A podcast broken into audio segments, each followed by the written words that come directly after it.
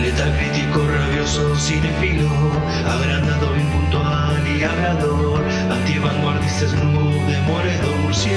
crítico, él quiere ser. Buenos días, buenas tardes, buenas noches, bueno lo que sea que estén teniendo, bienvenidos a otro podcast del ámbito murciélago. El día de hoy hablemos de la película del año 2013 dirigida por Casper Barfoot. Es un nombre impronunciable, lo pronuncié porque soy un capo, pero si no, es difícil.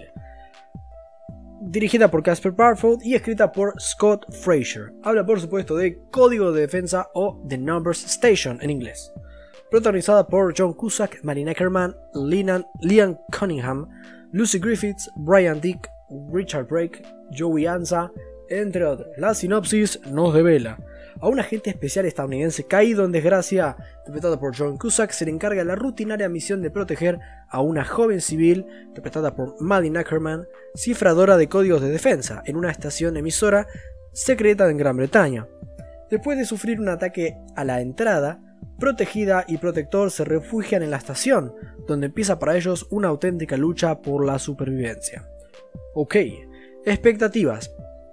Nada en especial realmente. Supongo que ver un thriller de acción con toques políticos que me mantenga concentrado y en cierto punto alentando por los protagonistas, ¿no?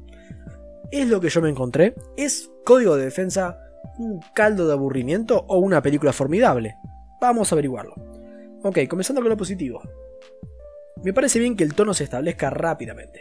La peli nos introduce al personaje de John Cusack y vemos un poco de qué va la historia, por lo que cuando sucede el, suceso incitador, digamos, cuando ya se desencadenan los sucesos principales, ya estamos en tono y ya podemos eh, seguir ahí entendiendo bien lo que sucede.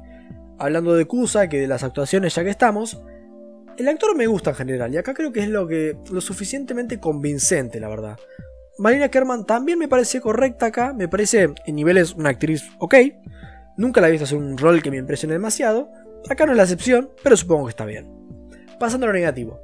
Es menester, o sea, imagínate si no es importante, es menester decir desde ya el hecho de que la peli es de bajo presupuesto.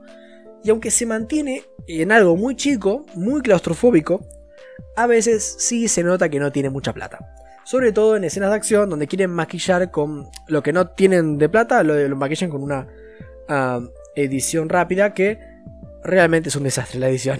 es un desastre. Entiendo por qué lo hacen, pero bueno, chicos, lo lamento, si no tienen plata, no tienen plata.